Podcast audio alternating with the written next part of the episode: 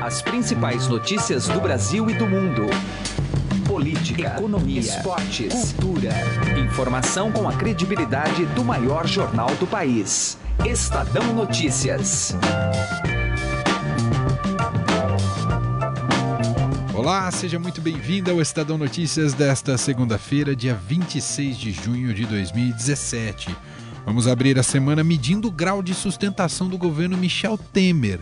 A base dele conseguirá assegurar uma provável denúncia do Procurador-Geral da República, Rodrigo Janot? E as reformas, como é que ficam? As respostas para algumas dessas perguntas estão no nosso bate-papo com o cientista político Carlos Melo, que você vai ouvir daqui a pouquinho. O programa de hoje ainda apresenta a agenda econômica da semana, conta com um comentário sempre contundente de José Neumann Pinto e vai falar sobre um projeto do governo que tem tirado o sono dos ambientalistas e especialistas na área. Colocado na pauta às pressas, a proposta envolve a Floresta Nacional do Jamanchim, no sudoeste do Pará, e agrada consideravelmente a bancada ruralista. Preocupante. Aproveite para mandar o seu recado ou sugestão aqui para a gente no e-mail podcast@estadão.com e trago aqui alguns exemplos, como fez o ouvinte Júlio César Chagas, comentou sobre a entrevista do nosso podcast da última sexta-feira em que falamos sobre STF. Para o Júlio, em sua mensagem, é preciso tirar o ministro Gilmar Mendes da corte. Opinião dele. Trago aqui um trechinho que ele fala: parece que ele não é brasileiro, comentou o ouvinte Júlio. Muito obrigado pela mensagem, viu, Júlio? Quem também se comunicou com a gente foi a Bia Andrade, que é da cidade de Taubaté, no interior de São Paulo. Ela mandou algumas sugestões. Muito obrigado, viu, Bia? E é isso, sempre que quiser participar com a gente, mandar um e-mail com sugestão ou opinar sobre algum tema aqui do programa, mande um e-mail para podcast@estadão.com. Estadão Notícias. Política.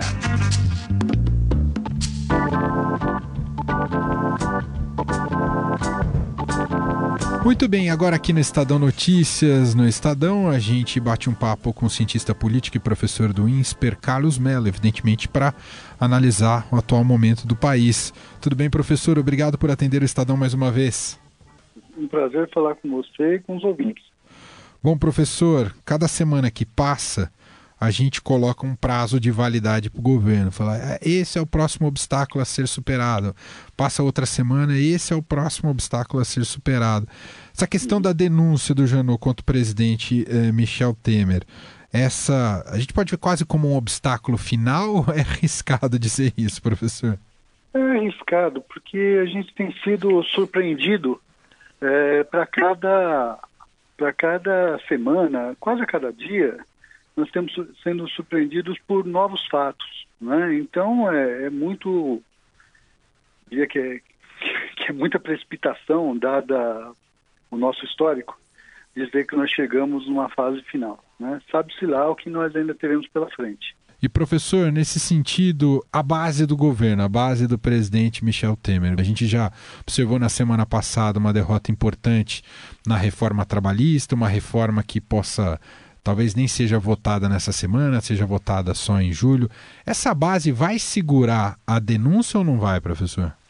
Olha, Manuel, o, o que me parece interessante, que a gente tem lido na mídia, vocês têm informado de uma forma geral, é que o Rodrigo Janot, ele não tende a fazer apenas uma denúncia, ele tende, tende a fazer mais de uma, talvez três denúncias. Como se fosse num jogo de xadrez, parece que ele já está jogando um lance e já está antecipando as jogadas que vêm pela frente. Então, imaginando esse jogo, nós teríamos o pedido de, de processo, a Câmara precisa autorizar que o presidente seja processado. A PGR parece já antecipar que neste primeiro pedido, a base do governo tende a atuar unida, rejeitando o pedido. Mas veja, isso será um, um desgaste. Deputados que votem com dadas as informações que nós temos, dadas as imagens, os recursos todos que nós já conhecemos, malas de dinheiro e tudo mais, os deputados que votarem contra a abertura do processo ou que não forem votar, simplesmente se omitindo, serão cobrados pelas suas bases. E aí vem a segunda votação. E depois vem a terceira votação. É? Então, é um desgaste gradativo. Parece que o Procurador-Geral da República já tem antevisto essa cena. Uma primeira votação em que um Congresso protege o presidente da República e se desgasta. E paga um preço por isso. Uma segunda votação que esse Congresso desgastado já não resiste tanto à pressão da opinião pública e à pressão da mídia. E se for o caso, ainda uma terceira. Então, veja, é um, um, um jogo que vai ter vários lances. Então, dizer como que a base se comportará, é como ela se comportará na primeira, na segunda ou na terceira votação. Professor, como é que o senhor avalia o tipo de argumento de quem o, o governo ou, parte do, de quem está atrelado ao governo usa muito esse argumento de que é melhor segurar o, o presidente da maneira como está, mesmo com a fragilidade, pensando que a gente tem eleições próximas e, e, e em nome de uma certa estabilidade, né? Não sei o que significa essa estabilidade, mas talvez muito pela, pelo que a equipe econômica tem conquistado nesse governo. Para o senhor é um argumento válido esse, professor? Deve ser considerado? Se esse argumento fosse válido, ele já teria valido em agosto de 2016 para o presidente Dilma. Eu acho que não. Em primeiro lugar, eu acho que o governo Temer hoje ele é dividido em duas partes. o governo da economia e o governo da política. Eu não vejo, numa eventual queda do presidente Temer, um substituto tampão, seja ele o Rodrigo Maia, porque é o presidente da Câmara, ou seja uma eleição no Congresso, é, sair um nome que, que mexa nessa equipe econômica. Eu me imagino que, que seria um desastre tão grande os próprios atores que viessem à cena em substituição ao presidente Temer tenderiam a ter esse, esse tipo de, de cuidado. Até porque não dá para se imaginar, Emanuel, que, que de uma eleição, numa eventual queda do presidente Temer, numa eleição do Congresso, surja um oposicionista, surja, surja alguém é, do PT, por exemplo. Isso é, me parece fora de cogitação por um simples motivo, porque é a minoria da minoria hoje no Congresso. Então, eu acho que a equipe econômica estaria preservada. O outro argumento é que, com o presidente Temer, eh, nós conduziríamos o processo de reforma. Não é bem assim. Lembre-se que você mesmo se referiu há pouco da derrota na, na, na semana passada em relação à, à reforma da trabalhista. Talvez aquela derrota conte pouco para a própria reforma trabalhista, porque ela está no Senado, e o Senado, no plenário, tende a aprovar a reforma é, trabalhista, mas ela é significativa, ela é, ela é, uma boa demonstração da dificuldade que, que o país terá para aprovar a reforma da Previdência. Então, a, a manutenção do presidente Temer não garante o processo de reformas. Pelo contrário, né? estamos em junho, já na última semana, já a caminho de julho, de recesso e tudo mais, e acabou o primeiro semestre. E as reformas não foram votadas. E as reformas tendem a, a, a, ter uma maior resistência ainda no segundo semestre e no ano que vem ainda maior. Então, esse argumento, eu acho que é aquilo que os, os gregos chamavam de sofisma. Não é? Você parte de, de premissas corretas, é necessário é, manter a equipe econômica, é necessário olhar para o processo de reformas, mas para chegar a conclusões erradas, e só é possível fazer isso se você mantiver o presidente Temer. O país tem perdido governabilidade, o país tem perdido é, a capacidade de condução do governo nessa, nessa área. É, me parece que não é um bom argumento, é um argumento furado, um argumento, a meu ver, inclusive, é, suspeito, porque talvez é, encubra outros interesses de proteção, de autoproteção do sistema como um todo. Perfeito. Vimos aqui no Estadão o cientista político e professor do INSPER, Carlos Melo. Professor, muito obrigado mais uma vez pela análise compartilhada aqui com a gente. Um grande abraço para o senhor. Sempre um prazer falar com você e com os ouvintes do Estadão. Estadão Notícias. Economia. Reforma trabalhista, índice de desemprego e meta de inflação devem movimentar a agenda econômica nesta semana. Acompanhe agora a conversa de Raíssen Abac com a editora de economia da Agência Estado e colunista da Rádio Eldorado, Silvia Araújo. Silvia, vamos começar aqui falando sobre a reforma trabalhista. Deu uma rateada né, na semana que passou. Agora será que anda? Pelo menos está na agenda, né? Pois é, Raíssa, na semana passada deu uma confusão total ali quando a, Comissão de Assuntos Sociais reprovou o texto é, da reforma. E essa semana, amanhã, né, na terça-feira, é, todo mundo está esperando a passagem do texto na Comissão é, de Constituição e Justiça, na CCJ. Então, existe uma expectativa muito grande porque os investidores estão olhando para a reforma trabalhista como um, um, um reflexo do que vai ser a votação da reforma da Previdência que para o mercado é a reforma mais importante do governo Temer. É, vamos lembrar que semana passada, quando houve aquela rejeição, o dólar disparou, a bolsa caiu muito. A bolsa né? caiu, naquele dia a bolsa caiu mais de 2%, o dólar subiu bastante e as taxas de juros também subiram bastante no mercado futuro. Tá certo. Bom, a gente está falando de reforma trabalhista, vai sair um dado importante sobre o emprego e o desemprego nessa semana. Isso, o dado do IBGE na sexta-feira é aquele dado super importante que tem mostrado aí que a gente está com uma taxa aí de 14 milhões de pessoas desempregadas no Brasil. Na realidade, supera os 14 milhões de desempregados. E esse dado do IBGE vai ser importante porque no começo do ano, os economistas eh, e os analistas estavam falando muito que meados do ano essa taxa de desemprego começaria a estabilizar, começaria a parar um pouco esse aumento de desemprego, para aí sim, eh, no terceiro trimestre do ano, ter o que eles chamam de inflexão ou seja, você sai aí de um aumento muito forte da taxa de desemprego, estabiliza e a taxa começa a cair um pouco, que é o que está todo mundo esperando, né, Heisen? Mas enquanto isso, a gente fala de queda de inflação, né? A queda tem ocorrido, né? A gente tem, tem registrado queda de inflação. Mas tem a meta de inflação para 2019, já lá na frente, para o próximo presidente ou próximo presidente. Isso vai ser definido essa semana? Isso vai ser definido na quinta-feira, na reunião do Conselho Monetário Nacional todo mundo com foco também nesse, nesse dado que vai ser, vai ser apresentado nessa nova meta aí, principalmente a meta de inflação para 2019. Lembrando que a gente tem meta de inflação de 4,5% com tolerância de 1,5 ponto para esse ano de 2017 e para 2018.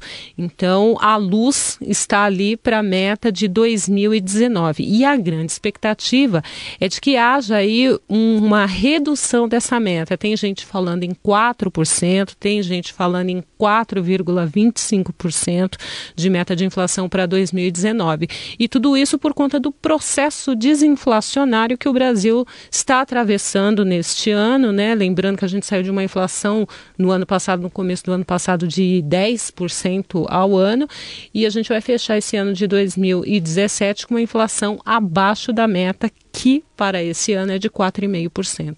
Muito bem, tá aí a agenda econômica da semana com a Silvia Araújo, que é editora do Broadcast Agência Estado e colunista da Rádio Dourado. Obrigado, Silvia. Até mais. Até mais.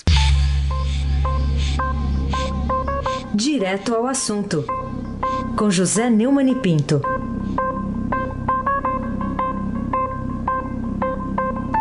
A Noruega, que o Temer acaba de descobrir que não é governada pelo rei da Suécia, nem mesmo pelo, pelo rei da Noruega, né? é, fez mal em cortar os 196 milhões é, do fundo da Amazônia por causa é, da, do descontrole do desmatamento lá. Afinal, o Temer, na sua viagem a Oslo, restaurou uma espécie de extinção, a dos micos gorilas. Não é o mico leão dourado, é o mico gorila. Essa do rei da Suécia é demais, mas pior ainda, eu ouvi uma bronca da Erna Solberg, essa sim governa de verdade a Noruega, o, o, rei da Noruega é como o rei da, a rainha da Inglaterra, não manda nada, quem manda é o primeiro-ministro no parlamento.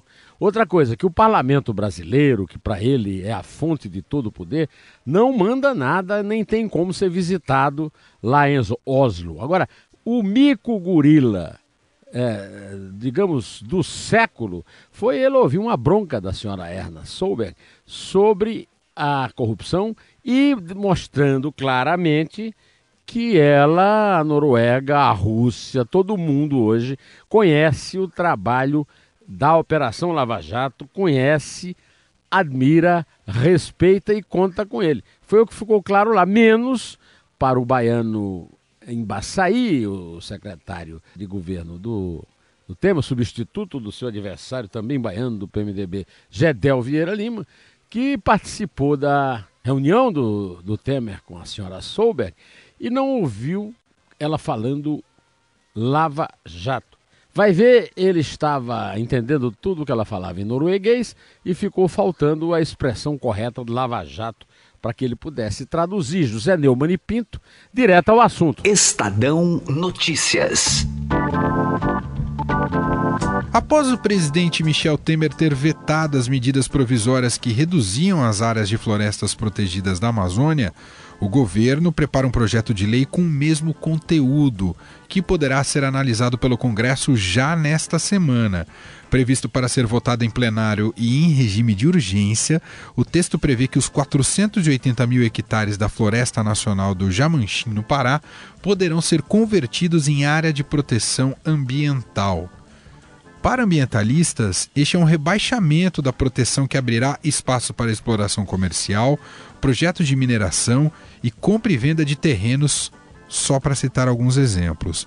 Em conversa com Gustavo Lopes, o secretário da SOS Amazônia, Miguel Escarcelo, diz que o interesse da bancada ruralista no Congresso sobrepõe ao da população brasileira. Vamos ouvir a entrevista. Miguel, bom, o presidente Michel Temer havia anunciado, até por causa da viagem dele à Noruega, quis dar uma resposta àqueles que criticavam esse projeto, né, de que o governo tinha vetado, mas vai encaminhar um novo projeto que tem o mesmo conteúdo. Como é que é isso, Miguel? É, eu creio que na primeira etapa eh, havia uma um contraditório legal de que, como isso não pode acontecer por medida provisória, né, nem por decreto. Isso é necessário, a própria lei do Sistema Nacional de Unidade de Conservação estabelece que tem que haver um, um projeto votado na, na Câmara, né, no, no Parlamento. Então ele mudou a estratégia, né? Voltou, começou a fazer no, no procedimento correto, mas a atitude dele é que, de fato, os interesses que são perigosos, né? Uma postura dessa de reduzir áreas no momento em que a gente precisa cada vez mais manter que nós temos e recuperar as que já foram destruídas, mesmo que não sejam áreas protegidas, né? É uma atitude assim coerente, né? Eu creio que estamos num momento bastante delicado, tanto no aspecto político, econômico e ambiental mais ainda, é de se estranhar, mas existem muitos interesses por trás disso, né? Miguel, eu gostaria que você explicasse é, o tamanho do impacto se caso essa medida seja de fato aprovada, seja colocada em prática, é um rebaixamento da proteção, né? Acaba abrindo esses espaços para exploração comercial, projetos de mineração, perfeito, compra e venda de terrenos. Qual é o tamanho desse impacto, Miguel? Olha, quando você tem uma categoria de uso sustentável, como florestas nacionais, reservas extrativistas ou, ou de unidades de, de reservas de uso sustentável, elas têm uma, na, no marco regulatório delas, é, elas têm um uso todo planejado, que atende diretamente aos interesses das comunidades locais. Já nessa categoria que está sendo, que poderá ser é, alterada, né? É, nós temos uma, uma forma de uso mais planejada, organizada e que preserva espaços que não devem ser tocados, né? mesmo sendo de uso sustentável, essas, essas unidades têm esse tipo de, de, de preocupação, que não é o caso de APA que é, um, uhum. é, na verdade, não diz nem chamado de, de, unidade de conservação. Na verdade, um, é um espaço de, de, proteção, mas não tem um controle efetivo e uma, uma rigidez necessária para você é, fazer a conservação da natureza, manter o equilíbrio ecológico daquela área, Sim. evitar degradação, sabe? Uhum. A permissão de uso é, é muito aberta. precisa de, de haver o bom senso do poder público para não adotar as condutas erradas. Né? Bom, nós conversamos com o secretário-geral da SOS Amazônia, o Miguel Escarcelo, que nos falou um pouco mais sobre essa polêmica envolvendo esse projeto de lei que quer reduzir aí áreas de proteção ambiental na Amazônia. É, Miguel, mais uma vez, muito obrigado pela sua atenção. Eu que agradeço. Forte abraço, Gustavo. O Estadão Notícias desta segunda-feira vai ficando por aqui. Contou com a apresentação minha, Emanuel Bonfim, produção de Leandro Cacossi, entrevistas de Raíssen Abac e Gustavo Lopes. A montagem é de Nelson Volter. O diretor de jornalismo do Grupo Estado é João Fábio Caminoto. De segunda a sexta-feira, uma nova edição deste podcast é publicada. Saiba mais no nosso blog Estadão Podcast. E ali você conhece todas as outras publicações. Tem o Conexão, os colunistas do jornal Estadão Esporte Clube, tem os podcasts dos clubes, está demais.